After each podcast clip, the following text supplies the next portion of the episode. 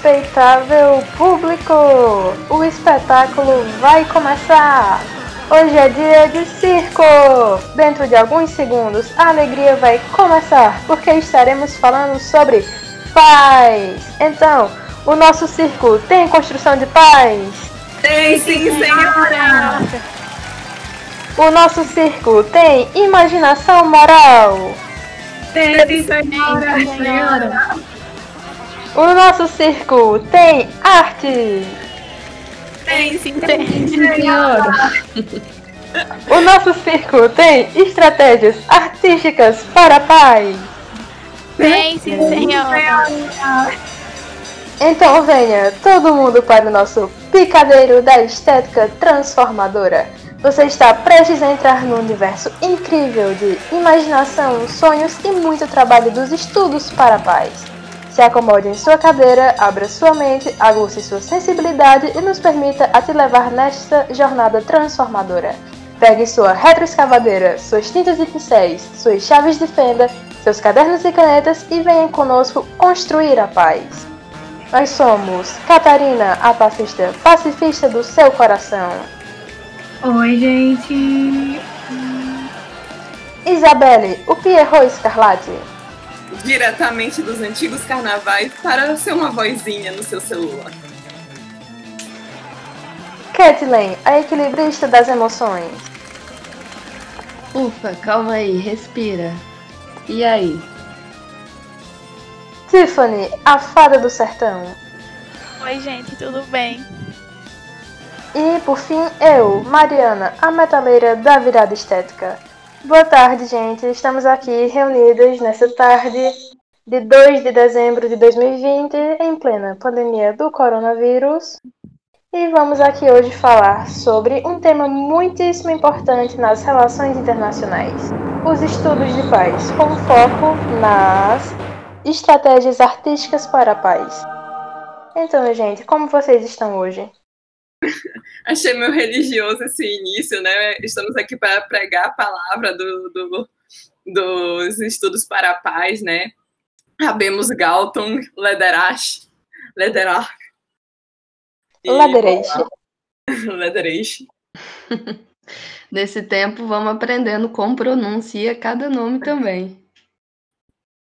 Então, para iniciar o nosso espetáculo, eu convido aqui o nosso Pierrot Escarlate para o centro do picadeiro.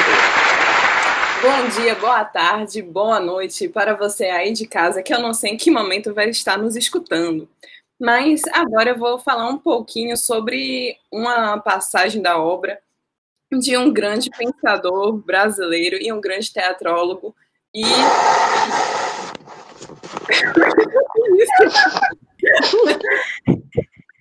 O que foi isso?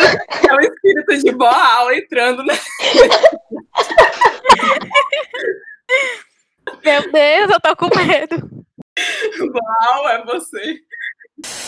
Então, depois dessa tentativa de contato que Boal tentou fazer com nós, nós vamos falar sobre um pouquinho sobre a, a, a obra dele, né, que é a Estética do Oprimido. Então, né, nessa passagem, para vocês, eu não sei quem, quem está familiarizado, ele escreve de uma maneira muito poética. Você não é tocado extremamente pelas palavras dele e sai anotando em vários lugares, você provavelmente tem algo errado. Então, já vou lançar essa daqui. Então, é, nesta passagem, ele vai falar muito sobre o poder que as palavras podem ter tendo em vista porque assim dentro dessa concepção de mundo que nós temos a natureza ela não é, é governável.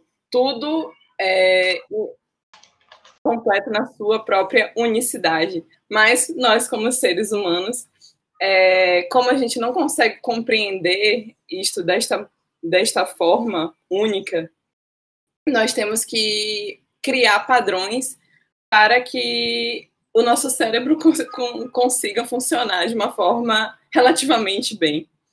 Então, é, quando a gente faz isso, nós não fazemos só em relação à natureza ou à Via Láctea, estrelas, etc. Nós também fazemos isso em relação a, a nós mesmos, nos colocamos em grupos, nos colocamos em várias divisões que acabam nos separando, sendo que, novamente, cada indivíduo é, seu, é o seu próprio indivíduo.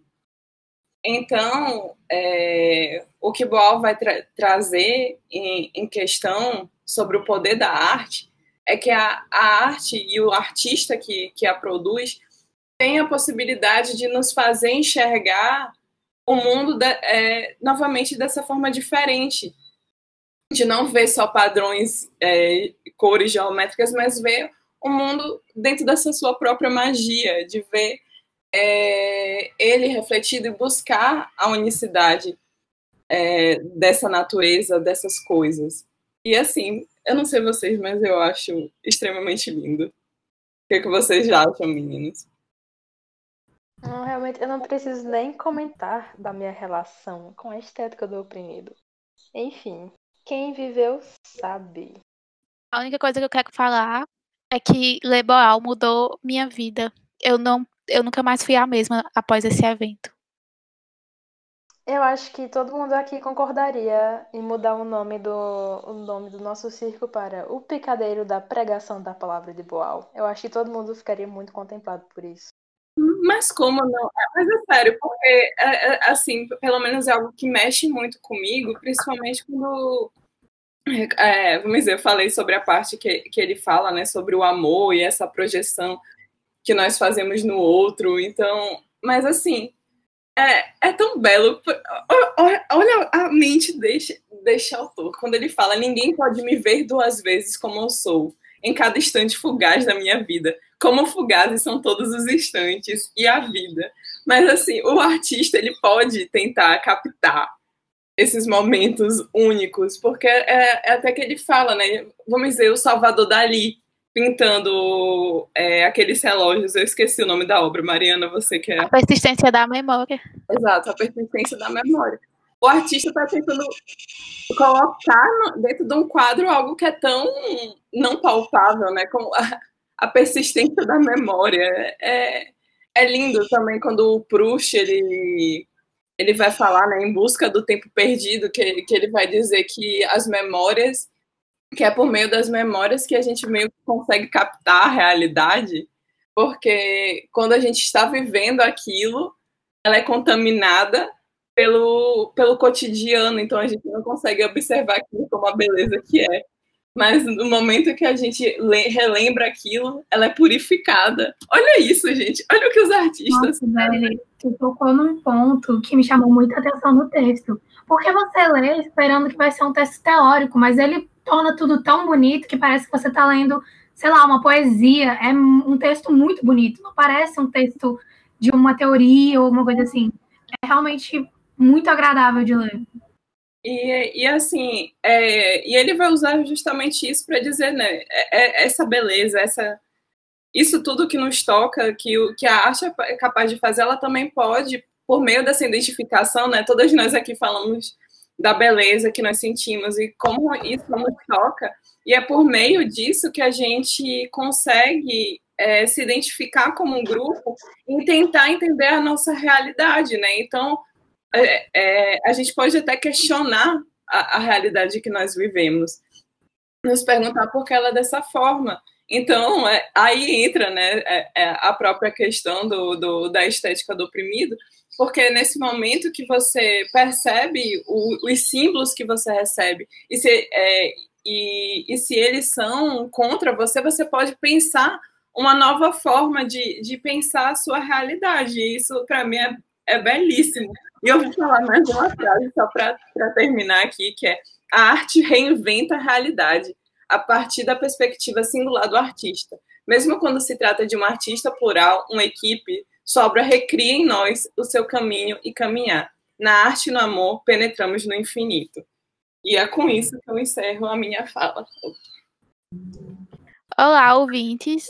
Então, agora eu vou falar algumas considerações sobre os estudos de paz e sobre a arte como uma forma de construção de paz.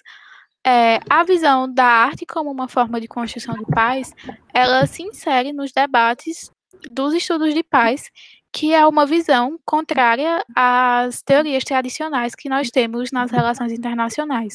Exatamente, não aceitamos realistas, então podem ir embora. Brincadeira, gente. Só para colocar fogo no parquinho, mas aqui nós, nós trabalhamos com paz, então bem-vindos, realistas, se vocês estiverem escutando. Pode continuar, Tiffany. Porque geralmente é isso, é, as teorias tradicionais, elas têm um foco no Estado e na abordagem militar, já a visão dos estudos de paz, ela foca nas pessoas, nos indivíduos, então é uma diferença bem bacana. E aí, o que eu acho mais interessante dessa abordagem é que ela não considera a paz apenas como a ausência de conflito armado ou de guerra, como as visões tradicionais. Vai bem além. É, a paz ela é vista como a necessidade de elementos positivos também, como acesso à justiça, bem-estar social, a tipo redução de, des de desigualdades sociais. E aí é, essa abordagem ela defende que não é só necessário acabar com o conflito, mas também é preciso ter uma transformação do próprio e uma cultura voltada para a paz no lugar dessa cultura de violência que é o que a gente tem hoje. E esse processo de cultura de paz, ele vai desde dar suporte aos atores envolvidos no processo do conflito, a mediação, ao processo de despolarização e a conciliação dos atores. E eu acho isso muito interessante porque as outras abordagens não possuem essa visão. E aí outro ponto que é bem interessante é porque nos estudos de paz a gente tem uma abordagem multi-ator, onde o Estado ele reconhece que ele sozinho não é capaz de lidar com essa situação e aí outros atores não estatais eles vão interagir junto com o Estado para promover a segurança das pessoas. Isso é muito é uma coisa muito interessante de se ver. E aí dentro dessa abordagem nós temos as artes como construção de paz que geralmente é algo que é considerado por ser considerado uma abordagem muito leve para problemas muito grandes como violência e conflito. Só que o que a gente tem que ter em mente é que as artes elas são uma forma de comunicação e de expressão das pessoas. Então, elas possuem funções sociais, elas têm o poder de mudar a forma de pensar e de agir de alguém. Então, assim, elas podem influenciar na dinâmica do conflito. Então, é interessante notar nisso que a arte ela possui um papel de mediação, ela se comporta como um canal de comunicação e possibilita o compartilhamento de experiências. Que é justamente isso que é muito interessante que depois o Lederach vai trazer. Porque toda essa questão dessa abordagem dos estudos de paz, da, de todo o trabalho de Dawk, de, de, hum, porque para ser uma teoria boa tem que ter um nome de autor difícil, amiga. É assim mesmo. Pode continuar.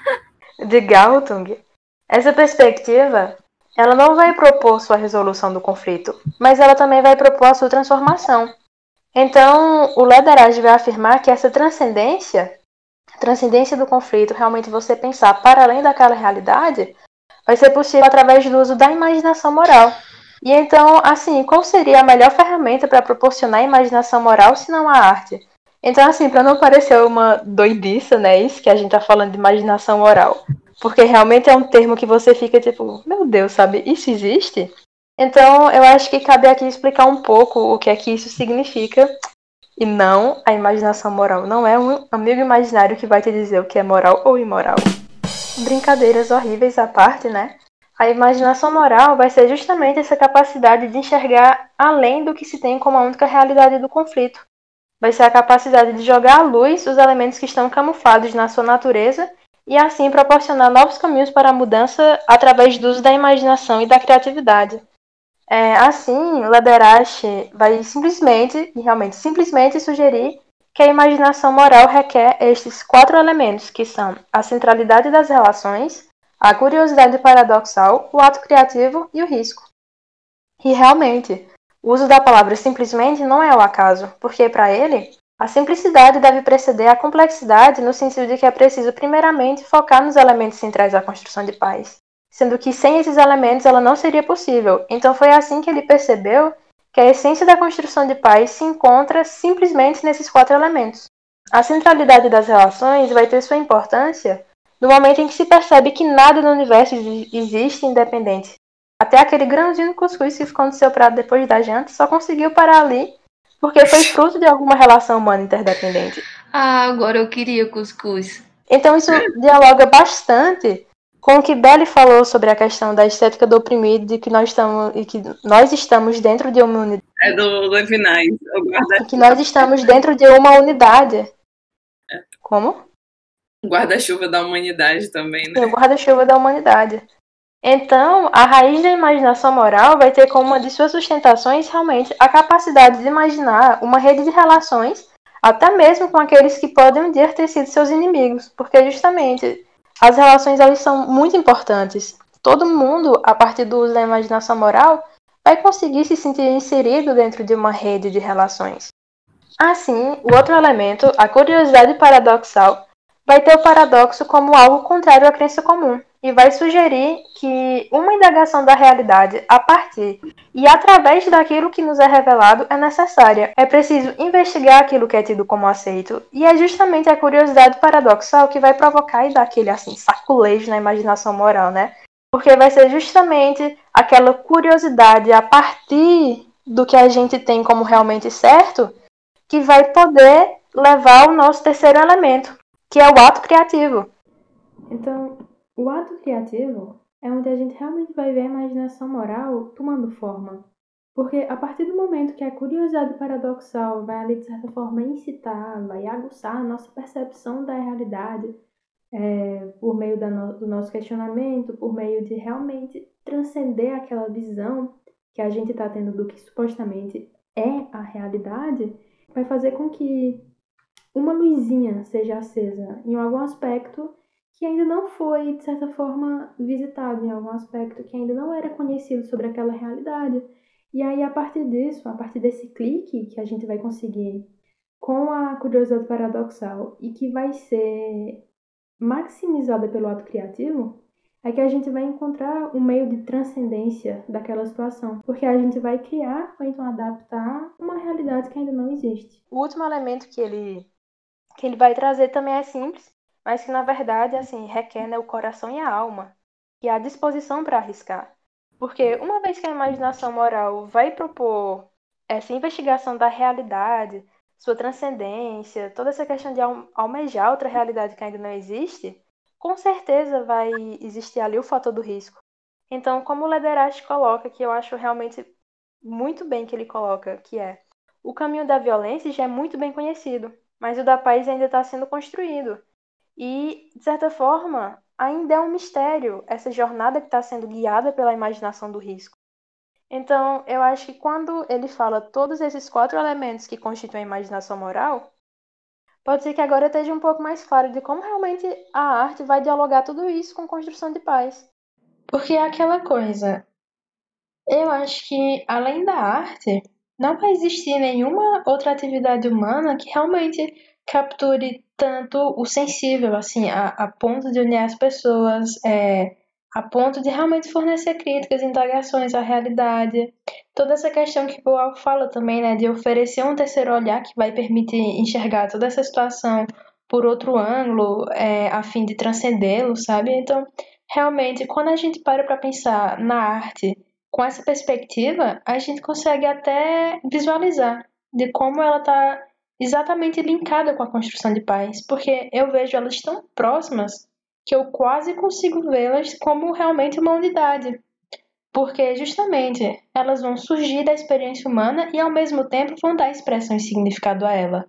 Então, assim, elas vão realmente se conectar a algum tipo de intuição profunda que vai criar é, capacidade realmente de penetrar e transcender os desafios do conflito violento, os desafios daquela realidade realmente opressora para algum grupo de pessoas.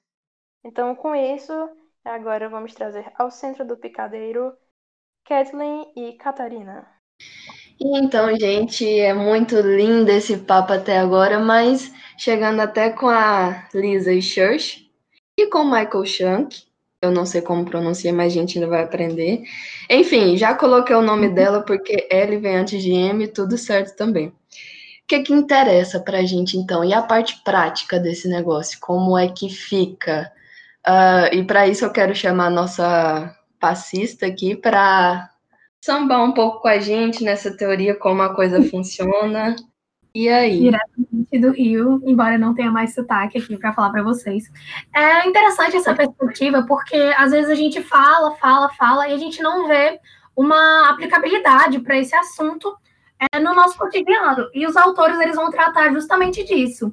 É, eles vão desenvolver a teoria deles baseado em três pontos, né, amiga? É, seria o que, quando e como. E a gente vai falar um pouquinho disso para vocês. Exatamente. É, a autora, os autores, enfim, colocam a definição, na verdade, a contribuição da arte de uma forma estratégica e em toda a introdução da discussão que vem, vão falar da questão da metodologia.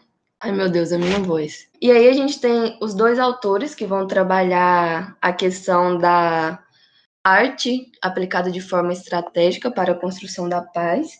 E em toda uma introdução desse debate, os autores vêm trazer uma colocação prática da temática, mas também falar de metodologias fundamentadas conceitualmente, ou seja, uh, sobre tudo que a gente está falando aqui tem. Não é à toa que as coisas se parecem, a gente tem certo amarra, amarração teórica, enfim, vamos chamar assim. Uh, e então, dando uma forma mais prática, temática, os autores Lizzie Church e Michael Shank, já me confundi de novo, espero que seja assim a pronúncia, uh, tratam primeiramente de quando usar a aplicação de, das mais Vamos só chamá-los de Michael e Elisa. Eles já são íntimos nossos. Então vamos lá para voltar para os nossos íntimos. E aí, beleza. O que fazer é, em cada momento? E aí a, a autora separa quatro categorias, sendo elas a questão inicialmente uh, de travar um conflito de uma maneira não violenta, ou seja, você não se cala frente ao que você está vendo, mas você também não vai pegar em armas, não é um conflito armado. A arte serve para isso, para protestar. É, e nesse caso é interessante a gente ter é, exemplos, como eu falei, a abordagem agora é um tanto mais prática, então, para cada uma dessas categorias foi elencado um exemplo. E nesse, é, um dos principais, a gente tem os murais, feitos por Diego Rivera, no México, e eu só conheço ele por conta da Frida, tá bom? Enfim, assumo. Mas então, os murais dele, é, no ah, momento... Quero dar um exemplo também, pode, pode dar um exemplo, pode dar um exemplo, porque é o que eu estudo. então... Uh... Porque, no, porque em São Francisco, no, numa época que estava tendo gentrificação, de bairros latinos, uma forma que foi encontrada pela população latina, né, chicana, da área foi justamente isso, essa, essa fazer murais é, que representassem a identidade desse povo, que, que voltasse para fazer com que eles se sentissem parte daquilo, como é, colocar naqueles bairros a, a identidade deles. Então é muito bonito, assim. Tem um, inclusive tem um que é feito por um coletivo de mulheres, que o nome é Latino-Americano, que é incrível, assim, que retoma vários aspectos da cultura latina. É, eu, eu amo. Então foi só, desculpa aí atrapalhar, mas é, é massa. Não, mas é interessante. Essa questão da identidade é fundamental em estudos de arte como um todo. E aí, enfim, a gente tem esse exemplo dos murais é, dentro dessa categoria, porque é justamente isso. A gente falou de coisas a serem feitas da aplicação da arte para a construção da paz, mas como? E aí os murais se apresentam como uma dessas formas, e aí dentro das categorias elencadas pela autora, e aí são dois, mas me desculpa, eu vou usar a autora. Enfim, é, a gente tem, novamente, os murais, sendo o exemplo citado no próprio texto, o do Diego Rivera. E aí, no caso, a gente pode ter até questões de exagero, porque a intenção dessa categoria é realmente tratar sobre aquele conflito. Então, tipo assim, você pode exagerar, é, imaginando uma questão de culminação de um conflito, para tentar evitar aquilo enquanto é possível. Por exemplo, então, essa é um tipo de arte que permite a imaginação e o ir além do que está vivendo agora, de forma a promover diálogos mesmo, evitar. Enfim, como uma segunda categoria, a gente tem a redução da violência direta. Nesse, a gente tenta é, afastar pessoas dessa violência direta, na verdade, coibir esses perpetradores da violência. Uh, e aí, dentro dessa categoria, a autora é, elenca outras categorias de ordenamento disso, mas é, no final das contas, a gente quer criar, na verdade, há a criação de espaços em que não exista essa violência direta, para que, inclusive, possa é, ser complementado com, com atividades artísticas, é, que vão mudar a forma de encarar dessas pessoas que foram afetadas pela violência direta. E, é, como exemplo, a gente tem tanto as mais diversas artes é, integradas com práticas terapeutas, e como um exemplo mais que inesperado, eu acho que não sei como trazer um nome por o quão incrível é estudar, inclusive isso, é a dança, o canto e dança rítmica usado é, contra soldados brancos na África do Sul no momento de protesto contra o apartheid, que foi o movimento Toi Toi. Acredito que seja assim que se pronuncia também.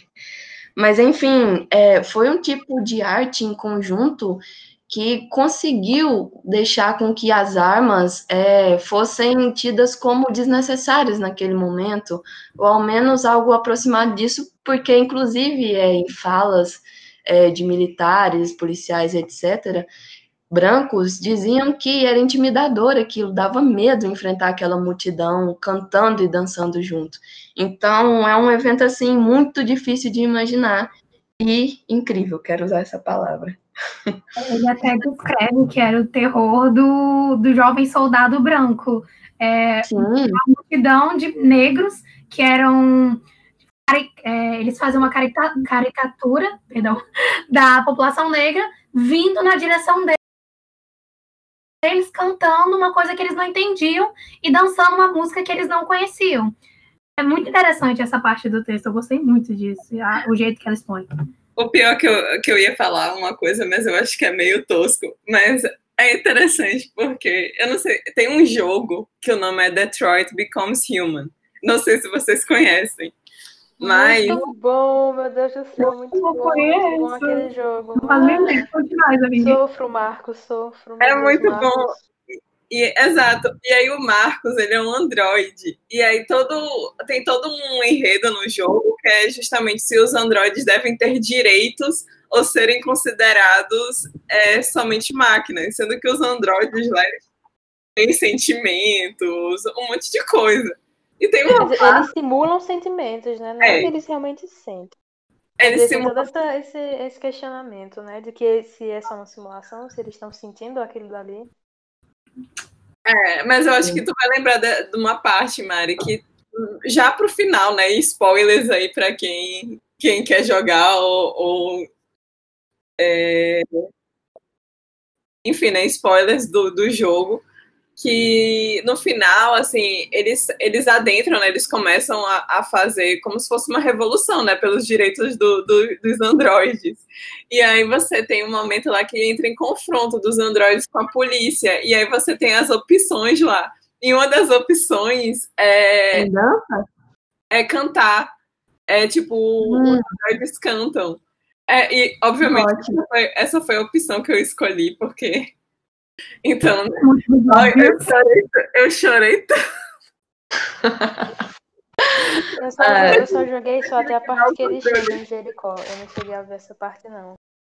É, eu, é, é, e eles começam a cantar uma musiquinha e, e isso ganha né, a atenção da, da, das pessoas, etc. Eu sei que eu chorava tanto nessa parte que eu tive que dar o controle pro meu irmão, porque eu, eu, eu simplesmente não estava aguentando de emoção. Mas, enfim, isso me lembrou um pouco, né?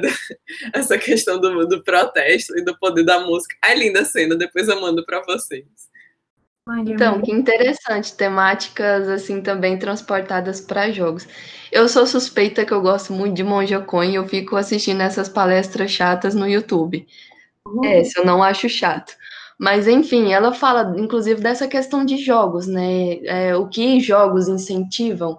E, por exemplo, a gente tem cultura de armamento, de um matando o outro. Como assim? Tipo, é isso realmente que a gente quer? Interessante a colocação desse jogo. E no jogo é, é, bem, é bem legal porque você tem duas opções. Ou você segue pelo caminho, tipo, revolucionário para matar a galera, ou protestos pacíficos, realmente, tipo, voltados para é, realmente não dessa forma violenta, mas mas desse nesse estilo mais pacífico. Aí você escolhe qual caminho você quer seguir. Eu, amante da mas paz, de certa forma também não deixa de ser revolucionário, né? Porque imagina dentro de um conflito assim violento, o que seria mais revolucionário do que realmente utilizar a arte, utilizar o amor, utilizar a paz, né? Gandhi tá aí de prova. Porque é muito difícil pensar que é, para nós, assim, é uma, uma realidade distante, mas você pensar que não pegar uma arma no meio de um conflito é uma escolha muito difícil. Porque não é só questão de atacar, é tipo, a sua defesa também. É escolher a solução é, mais pacífica, mais. Não, é uma, opção não violenta. É, vulnerável, né? Porque você se coloca numa posição extremamente vulnerável de confiar no, no que você está fazendo a ponto de você confiar no seu inimigo, entre, entre aspas, né? Também porque. Que eu acho que, de certa forma, até também retoma a Lederach, né? Quando ele fala justamente sobre essa questão da, das relações, de como você, a partir da imaginação moral, vai conseguir encontrar até o seu inimigo, que um dia, quer dizer, foi o seu inimigo, dentro ali da mesma, da mesma rede de relações que você. Então, essa, essa questão de você, sei lá, se tornar vulnerável perante seu inimigo, eu acho que já consegue evocar bastante da imaginação moral. Gente, uhum. que incrível. Eu, eu tô emocionada e acho que talvez a gente tenha que criar um grupo para falar de arte e construção de paz. Então, é, a, a terceira categoria trazida pela autora, no caso, tem a ver com transformar relacionamentos. E tem tudo a ver com esse diálogo que a gente teve aqui até agora também. E aí, enfim, é, vai falar que uma questão central dessa parte, ou dessa estratégia, é, consiste em recriar relações que foram rompidas, é você enxergar de novas formas e, na verdade, transformar. É, essa imagem conflitiva de uma forma que permita, enfim, superar traumas e construir novas relações. É, e novamente também, né, essa palavra transformar, o que é inclusive reiterado pela autora, está é, tá presente em todos os nossos textos, ou na maioria deles, porque é uma questão central também do uso da arte. A gente está falando não da questão de pegar a arma e fazer, sei lá, qualquer imposição à força. A gente está falando de visões de mundo, da, da estética para a Asia, sei lá, a questão de sentir e enxergar o mundo de outras maneiras.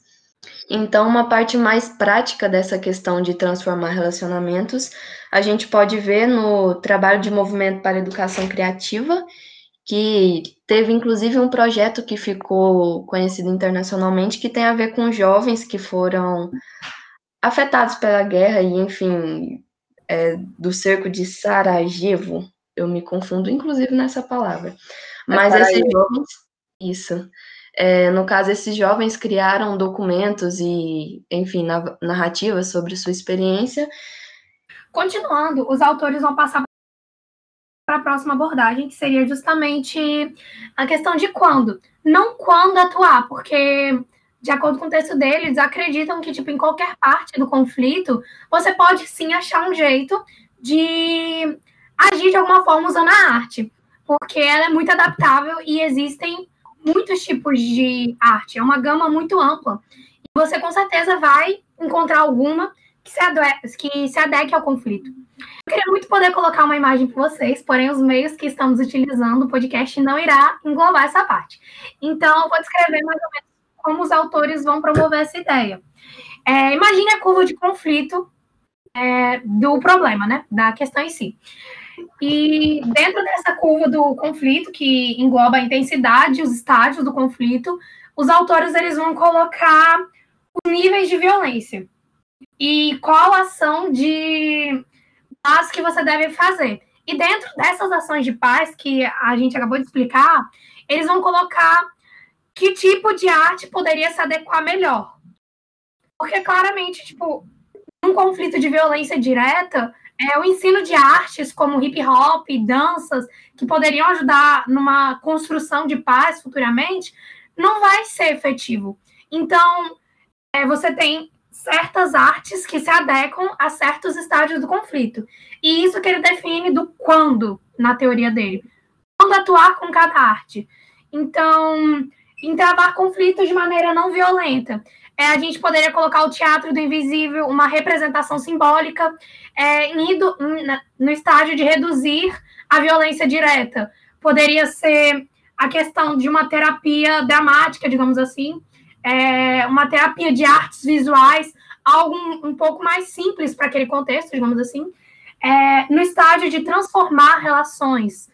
É, poderíamos colocar rituais artísticos, teatros, e na capacitação a gente poderia ensinar as formas de arte, efetivamente falando. É uma educação artística, digamos assim. E isso que ele vai definir nessa curva. É, a arte que você utiliza acompanha o conflito. Você adequa a arte para o conflito, porque a vantagem da arte é realmente esse molde que ela adquire. É, a última parte tratado, tratado pelos autores é como. Como as artes vão ter essa visibilidade, como vai ficar conhecido essa questão de trabalho com arte para promoção de paz. E aí que ele fala, já definimos o que vamos fazer com as artes, quando vamos fazer com as artes. Agora, como dar visibilidade para isso? Porque ele vai, ele vai falar justamente sobre a questão de que é necessário contar para as pessoas que aquilo existe. É, porque muitas vezes as pessoas não sabem que a, que a arte ela pode ser usada para construir paz. Ou pelo menos elas não esperam que isso venha acontecer, como a gente já discutiu isso antes. Então, espalhar a palavra das artes, da arte como construção de paz, é o último estágio, porque a gente precisa falar sobre, a gente precisa tratar sobre. E é justamente por isso que a gente escolheu fazer esse podcast sobre esse texto, sobre esse tema, porque as pessoas não falam sobre isso. E os autores chamam atenção para esse ponto, porque a arte não precisa ser escrita, a arte não precisa ser verbal, você não precisa verbalizar a arte para que ela aconteça. Uma simples imagem pode dizer muito mais, aquela expressão, uma imagem vale mais do que mil palavras. É isso que conta, no final das contas, o impacto. Então, as artes podem transformar, elas podem simplesmente ser o que elas são que vão fazer diferença. Muitas vezes essa diferença pode ser muito mais efetiva do que um trabalho é, que não seja dessa área. Justamente por isso que a gente escolheu tá aqui e vamos tratar agora um pouquinho de como isso é aplicado. A gente vai escolher alguns exemplos e cada uma vai falar um pouquinho sobre um projeto que usa artes para a promoção da paz ao redor do mundo. Da vinheta, Mariana. E agora, como Catarina falou, vamos dar continuidade com o nosso segundo quadro, que agora nós vamos justamente abordar a parte prática de tudo isso que a gente comentou na teoria. Então, para isso, eu peço aqui a ajuda dos meus assistentes para colocar um Fusca aqui no centro do picadeiro, porque agora nós vamos dar um giro pelo mundo. Para de pisar no meu pé. Eu tenho que ir no porta-mala, Ai, meu Deus. Kathleen, tira o sovaco da minha cara. Ah, não, me desculpa, eu quero comer.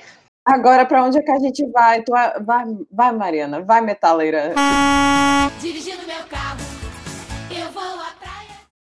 E agora, a nossa primeira parada do nosso giro pelo mundo vai ser na Espanha, que foi justamente lá onde surgiu a ONG Palhaços Sem Fronteiras, fundado em 1993 pelo palhaço catalão Tortel Poltrona. Então, quer dizer, a nossa primeira parada, né, tá sendo a Espanha, mas que na verdade agora está espalhado totalmente pelo mundo. Então, só para explicar. Esse projeto, o Palhaço Sem Fronteiras, ele tem a sede na Espanha, né? Mas que na verdade é, ele é composto por seções espalhadas em 15 países ao redor do mundo, como Austrália, África do Sul, Suécia, Índia, Brasil e por aí vai. Além deles também atuarem em mais de 40 países por ano. Então, o Tortel Poltrona, ele teve a ideia de fundar o Palhaço Sem Fronteiras depois que ele foi convidado para se apresentar em um campo de refugiados na Croácia e então, a partir dessa experiência, ele teve a ideia de fundar e de construir uma, uma instituição que fosse realmente pautada na realização de atividades artísticas, né, em região de, de conflito, então de instabilidade. E foi assim, com a, a fundação do Palhaço Sem Fronteiras na Espanha, que a ideia se difundiu ao redor do mundo e várias instituições foram fundadas seguindo as mesmas diretrizes e o mesmo código de ação. Então, a principal atuação né, do Palhaço Sem Fronteiras, como o nome já sugere, é a realização de espetáculos circenses e de palhaçaria, principalmente em campos de refugiados, abrigos e as mais diversas formas de ocupações, frisando algum local que está tendo algum conflito ou então algum episódio de injustiça social. Então, o grande elemento chave do Palhaço Sem Fronteiras é o riso, que para ele significa é um elemento de restauração afetiva com grande potencial de transformação social. Então, só assim, parafraseando a diretora do Palhaço Sem Fronteiras Brasil, Aline Moreno, ela vai dizer que o rir é uma maneira de existir e resistir, e que diante de tanta instabilidade, o afeto e a subversão são necessários. Então, eu acho até engraçado como eu consigo enxergar todos os pontos que a gente conversou sobre imaginação moral dentro da atuação desse projeto. Porque, por exemplo, é, em todas essas apresentações, esses artistas eles vão tentar integrar todas as pessoas que estão ali no só público. É, então, eles vão buscar aproximar as pessoas através do riso e do afeto, tentando construir novas dinâmicas de interação que realmente integrem as pessoas que estão naquela área de crise. Da mesma forma como o Lederach vai sugerir que as ações de construção de paz devem pensar e serem pautadas também na, na centralidade das relações. Outra característica de sua atuação é sempre fornecer uma apresentação artística pautada na liberdade, é, na diversão, nas risadas, nos sonhos, onde todos realmente vão ter a oportunidade de se desenvolver e de se expressar da forma que, que pareça certo. E também, de certa forma, questionando as limitações que lhes foram impostas ali. Então, o Palhaço Sem Fronteiras acredita que essas memórias lúdicas podem servir realmente como um contraponto a toda a experiência traumática vivida por esses grupos naquelas regiões em crise. É, e também é importante frisar que os espetáculos e as atividades artísticas não vão se limitar apenas aos palhaços e aos artistas da ONG. Elas também vão se estender a toda aquela população que está ali com oferecimento de oficinas criativas e artísticas, dando essas pessoas a possibilidade delas se expressarem, colocarem suas visões e seus sonhos, é, estimulando sua criatividade e sua comunicabilidade também. É, assim, a gente consegue perceber, né, como a curiosidade paradoxal e o ato criativo tão, assim, de certa forma, presentes no projeto. E para finalizar, a gente pode basicamente resumir a atuação do Palhaço Sem Fronteiras como uma forma de fazer do riso um alívio e uma possibilidade de transformação daquela área em conflito. Muito bom, muito bom. Mariana, agora eu vou contar uma piada, né, já que estamos falando de Palhaço Sem Fronteiras. Mariana, por que o Pintinho estava com um pincel? Deixa eu pensar, viu? Porque ele estava pintando Ai, meu Deus, meu Deus, meu Deus. Eu tava pensando primeiro. Ai, eu sou muito engraçada. Agora seguiremos o, o caminho para a Índia, é, onde eu vou falar um pouquinho sobre o Teatro do, do Oprimido, um experimento que tem lá, que é o do, do Jana Sanskrit que basicamente se utiliza muito da, da, das ideias né, do, de Augusto Boal para realizar é, peças e intervenções e workshops dentro da, da comunidade, é, das comunidades é, lá da Índia.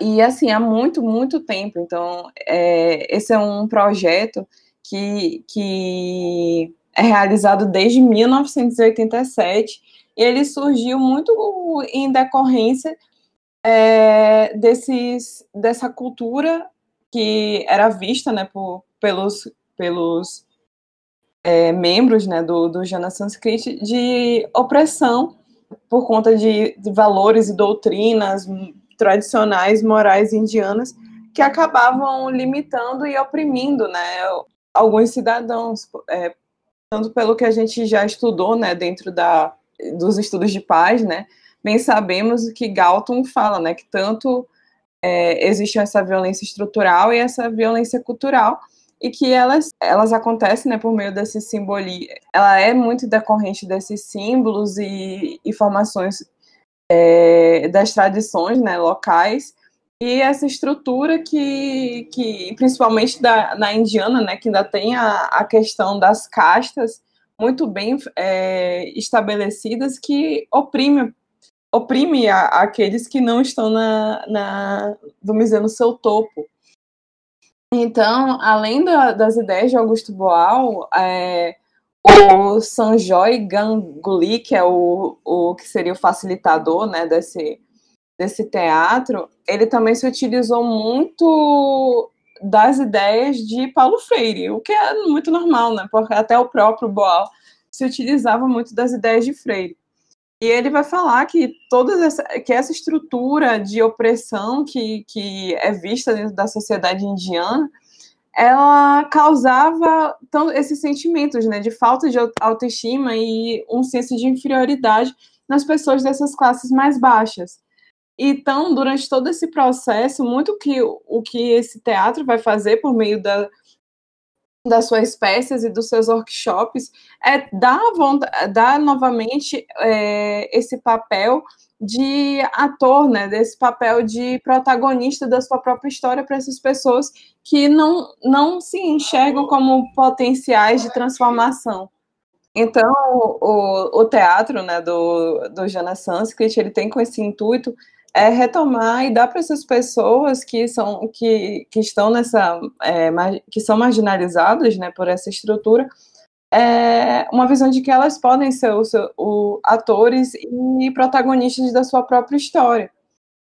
Então, é, muito do que ele vai se utilizar para fazer isso é algo que é muito importante e que, e que a gente sempre estuda também, que é você adentrar a cultura dos locais e saber como é que eles se comunicam, como, quais são os, a mitologia, ou, ou quais são as crenças daquele local, e se utilizar disso para fazer as peças de uma forma que toque as pessoas ao seu redor. E é, e é interessante que é, é, importante ressaltar, né, que apesar disso ser importante de você ir para o local, ver o que é que eles estão falando e, e, e tentar transmitir isso, também tem uma problemática de que muitas vezes essas culturas tradicionais podem ser perpetuadoras de opressão, opressões. Então, é, além de que se você se utilizar, isso pode, como eu posso falar, pode de certa forma tirar o, o peso, né? Pode deixar como se fosse algum tipo de piada, e, e, o que não é, e ofender as pessoas. Então, por isso que esse processo de você adentrar no local e pegar alguns elementos culturais e tentar fazer de uma representação que toque, tem que ser um processo muito bem feito, porque senão pode dar um problema muito grande.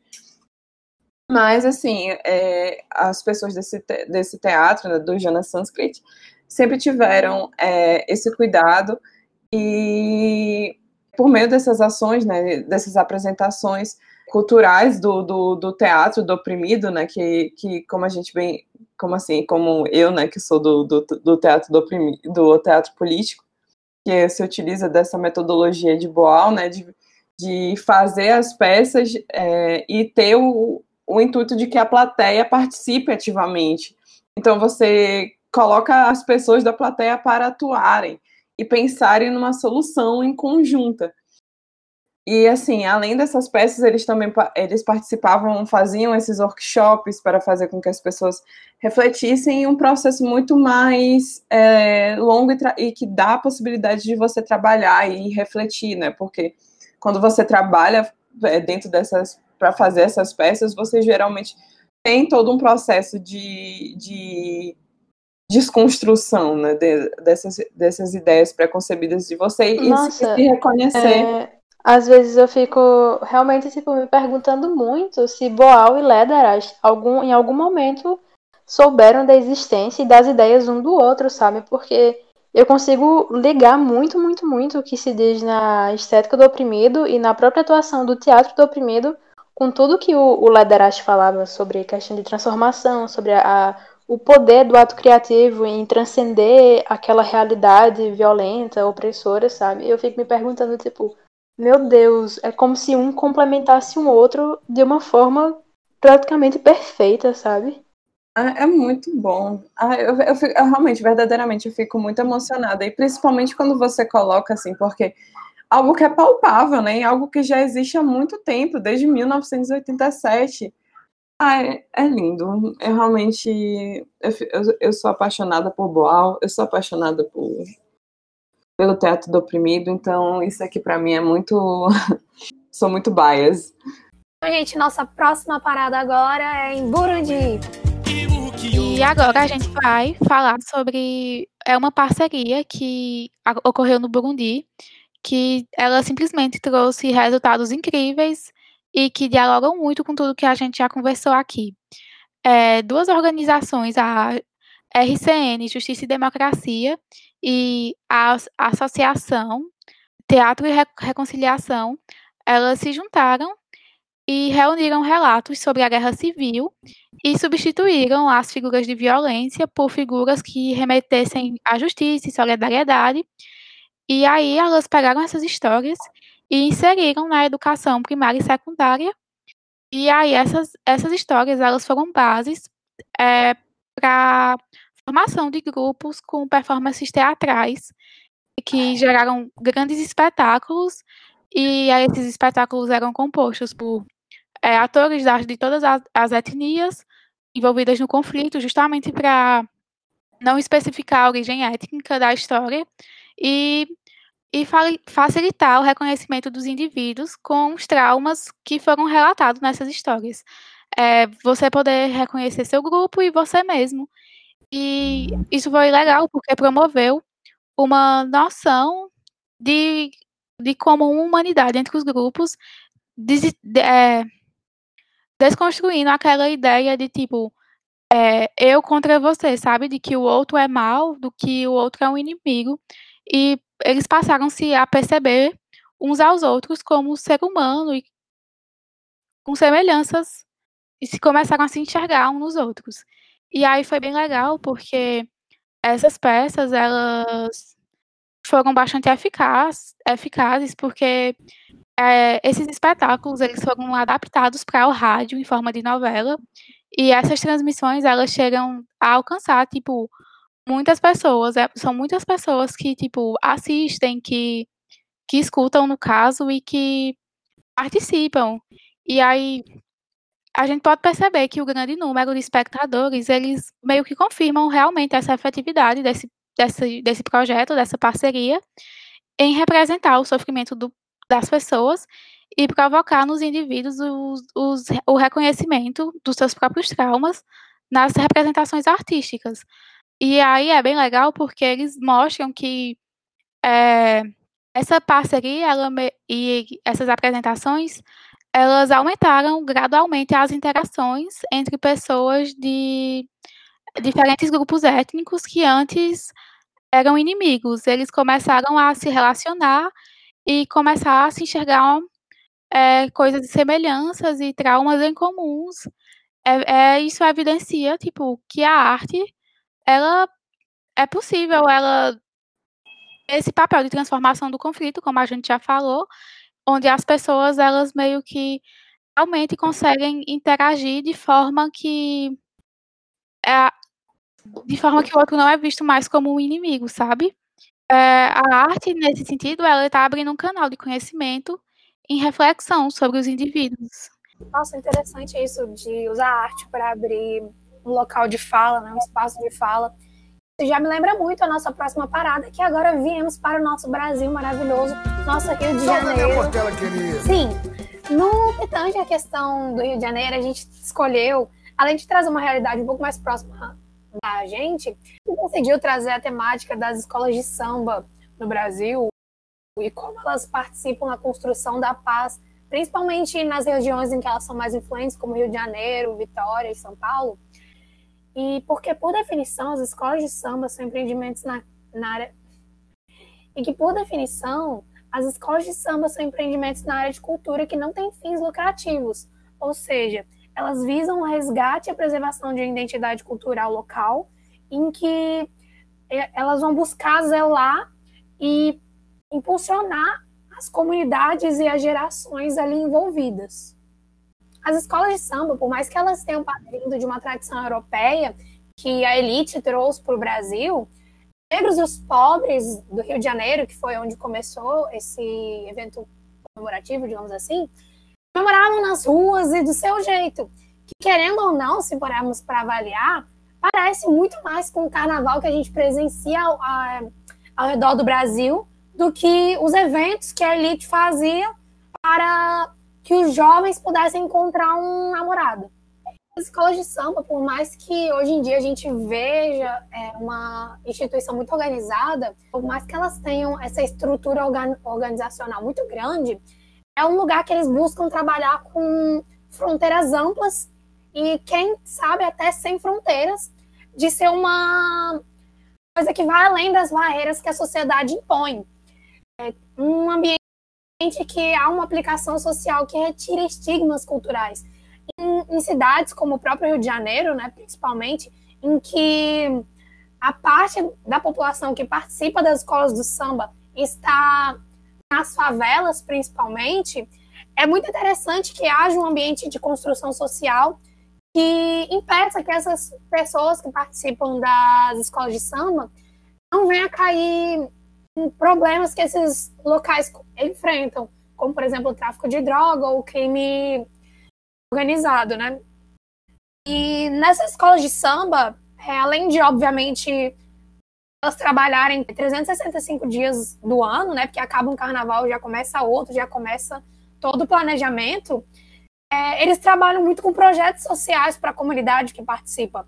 Então, eles buscam trazer qualificação profissional, eles buscam ver se as crianças que participam continuam indo para a escola, se o desempenho delas está bom, buscam é, auxiliar em casos não estejam. Também porque nas escolas de samba, eles não aprendem só a sambar, eles não aprendem só a questão é, da arte em si, que não deixa de ser muito importante, obviamente, mas eles aprendem a ser cidadãos melhores para a sociedade que eles vivem. Eles aprendem de forma lúdica, o que é muito melhor porque você consegue um.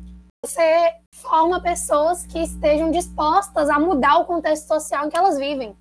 Isso é fundamental, principalmente num ambiente marginalizado pela sociedade, que nem os complexos sociais e favelas.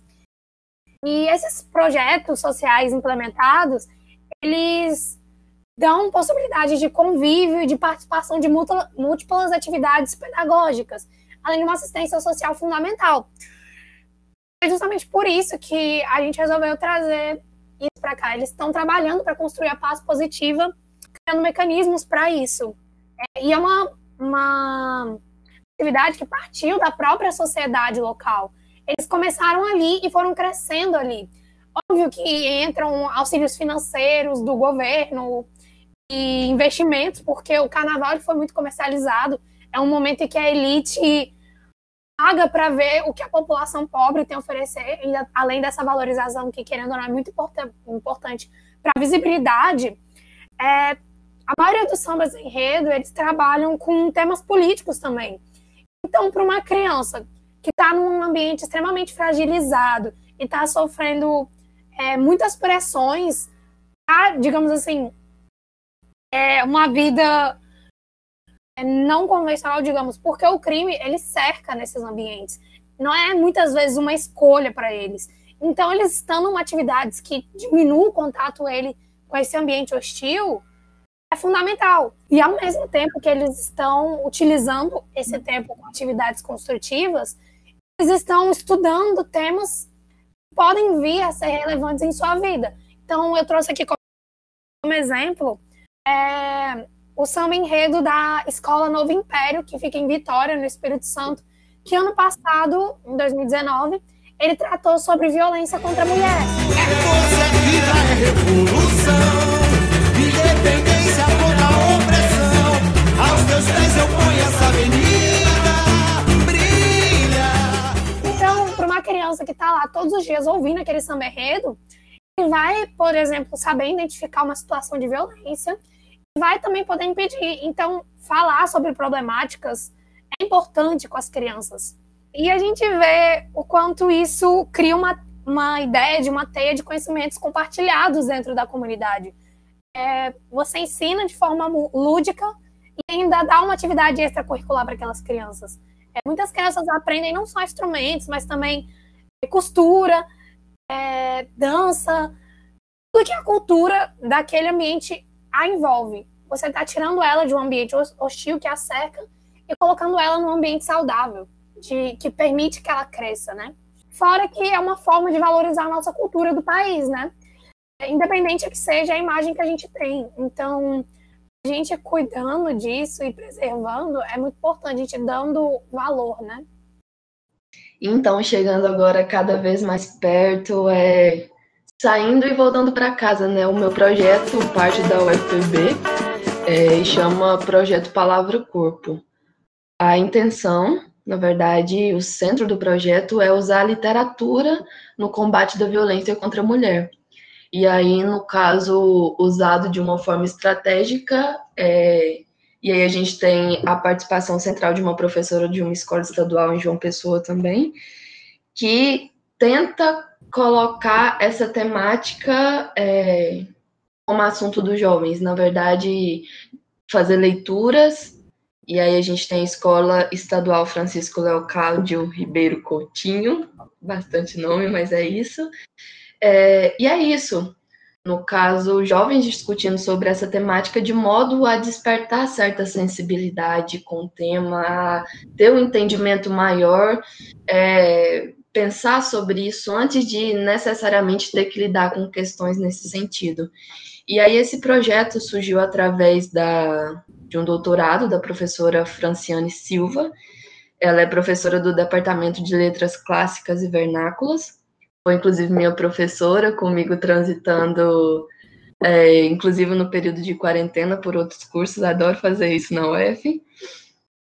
E esse doutorado dela teve como tema é, a mesma questão, violência contra a mulher, mas com literaturas africanas e afro-brasileiras. Então a gente pode também introduzir outra temática que tem a ver, que seria do feminismo negro, e inclusive uma aluna que é responsável pelo projeto de extensão, enfim, que está envolvida nessa área, menciona no. A gente tem uma notícia falando sobre tudo isso que eu estou dizendo agora, mas menciona leituras de Conceição Evaristo e como isso mexe com a sensibilidade, como uh, isso traz uma empatia de quem lê e, e é a construção de um canal de diálogo a partir é, desse momento de leitura.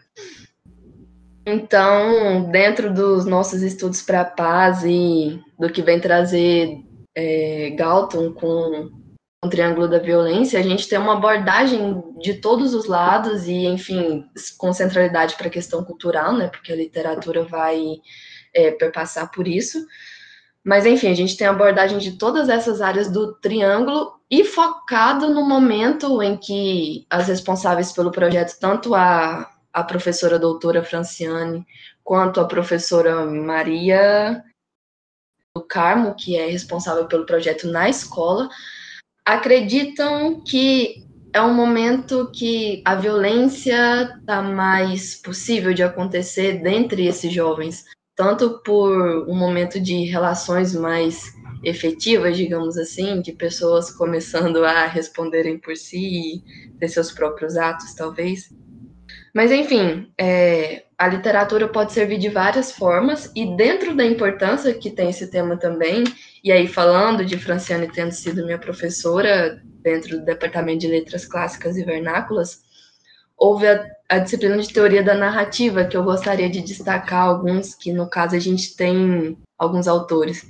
A gente tem Todorov, e me desculpem qualquer pronunciação que não seja tão legal, mas é, dentro das iniciais leituras, né, inclusive introduzindo esse tema, a gente tem o questionamento do que pode a literatura, uh, e aí a gente tem também possibilidades, como eu disse, de elencar artes no geral com o que está dito em Boal, em Lederach, e enfim, é muito interessante ver esse, essas mesmas temáticas passando diversas vezes ao tratar desses assuntos.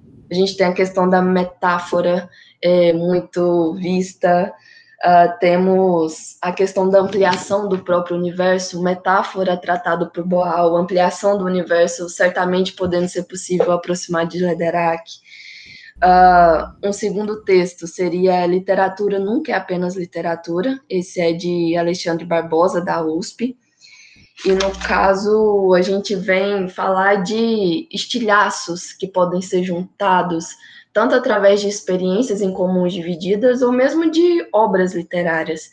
Uh, todos esses são textos introdutórios, inclusive dessa disciplina, que com certeza eu indico a qualquer pessoa que tiver algum interesse nesse sentido.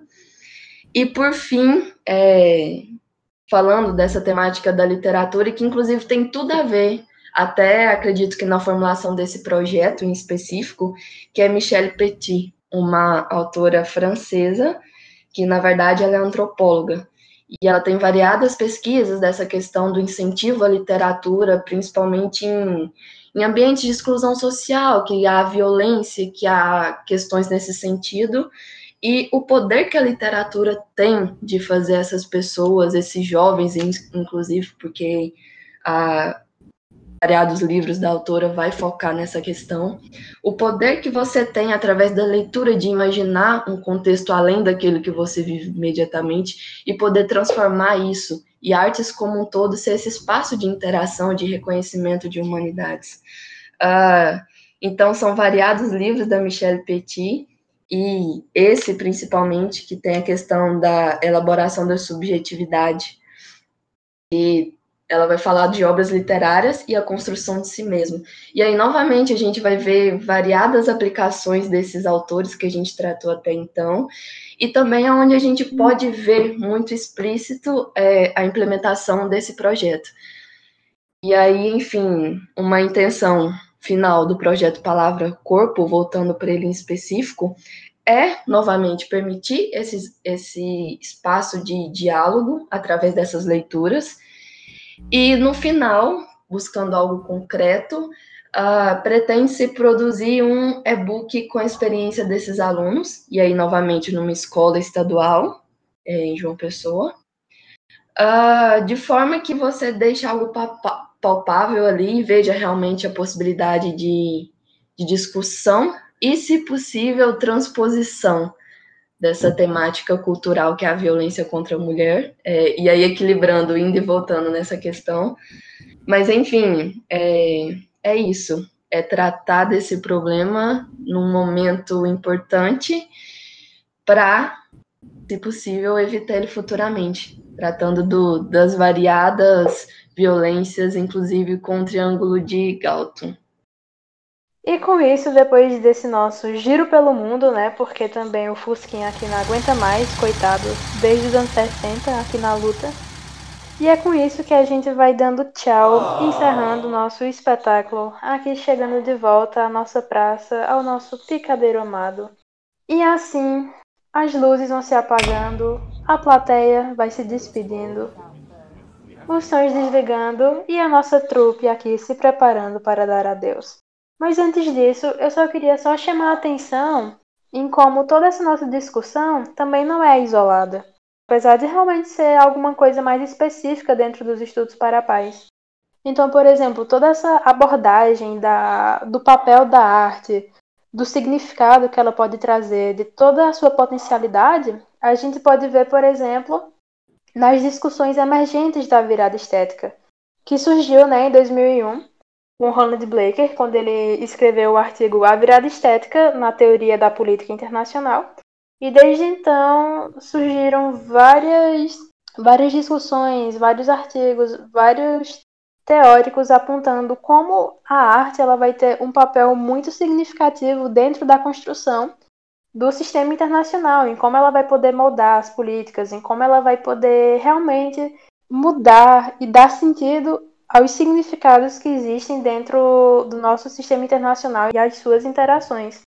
Também, toda essa questão das, estra das estratégias artísticas para a paz, elas se conectam bastante com a perspectiva mais crítica dos estudos de segurança, como o Ken Booth, por exemplo, que justamente toda nessa discussão o Ken Booth ele vai focar principalmente na, na emancipação dos indivíduos e ele vai focar justamente a ação das relações internacionais nos indivíduos, que é basicamente o que a gente veio falando nesse episódio inteiro. Como os indivíduos possuem uma agência no campo das relações internacionais, mas que para isso a gente precisa dar essa condição para eles. Quer dizer, se a gente realmente pegar numa situação de emancipação, não é a gente que vai dar, mas é eles que vão alcançar e vão conseguir essa a sua libertação, a sua emancipação. Então, realmente aqui para a gente finalizar e dar tchau a esse espaço que foi muito maravilhoso, muito enriquecedor. Eu agora vou abrir o nosso espaço para agradecimentos e também acreditar todo mundo, né, que ajudou a fazer com que toda essa nossa discussão fosse possível. É, então, né, é, é, os créditos da minha parte, né, ficam dedicados a Augusto Boal, né, e a Sandra Mills. Então, na minha parte, eu gostaria de acreditar ao John Paul Lederach e também a todos os relatórios de impacto social do Palhaço Sem Fronteiras, porque foi de onde eu extraí a minha pesquisa. Eu gostaria de acreditar o professor Marcos Alan Ferreira, que possui uma obra muito boa para entender sobre os estudos de paz, e ao Luan Nascimento Silva, que possui muitas informações sobre a arte como construção de paz. Meus agradecimentos vão para o pré-vestibular da Andara, que eles fizeram uma live tratando sobre as escolas de samba como uma manifestação popular e sua importância. Uh, meus créditos, então, vai para, nesse caso do projeto Palavra Corpo, para a professora Franciane e, e demais, demais contribuintes. Uh, entre os autores que eu mencionei na minha parte, Michel Petit, que eu acho que é central nessa contribuição. É, então, né, nossos agradecimentos também ao professor Marcos Alan, né, por é, ter dado esse, essa forma de avaliação bem alternativa e que realmente no, nos fez pesquisar e mais a, a fundo, né, dessa, dessa temática que pelo menos é, eu sou apaixonada e eu sinto que todo mundo aqui desse grupo também, também é. é. Aos monitores né, da cadeira, que estavam sempre dispostos a nos é, auxiliar e que estavam, estavam sempre lá para qualquer dúvida. É, também gostaria de agradecer ao Craig, que é o bot do... Importante. Que a gente está usando aqui para gravar. E também ao espírito de Augusto Boal, que adentrou a nossa, a nossa chamada enquanto a gente estava falando, inclusive dele. Dá uma inspiração a mais, né? E viva o teatro do oprimido. E viva o teatro do oprimido. E assim, só para encerrar, também gostaria, né, de falar, deixar essa última mensagenzinha bonitinha, inspiradora para falar. Façam arte, galera. Não tenham medo, não existe isso de Gente, você precisa ser um, um artista famoso ou alguma coisa para ser para fazer arte. Não, não precisa. Todos nós temos a capacidade, temos o potencial de ser artistas. Boal já dizia: ser humano é ser artista e ser artista é ser humano. Então, boa noite. Boa noite. Ou bom dia. Boa noite. Ou boa tarde. Bom, bom dia. Ou boa, boa tarde. tarde. Bom dia. E novamente, viva o teatro do oprimido. Viva! Viva! E com isso, nós chegamos ao fim do nosso espetáculo. Meu grande obrigada a você que ficou até agora. Quem gostou, bate palma, quem não, paciência.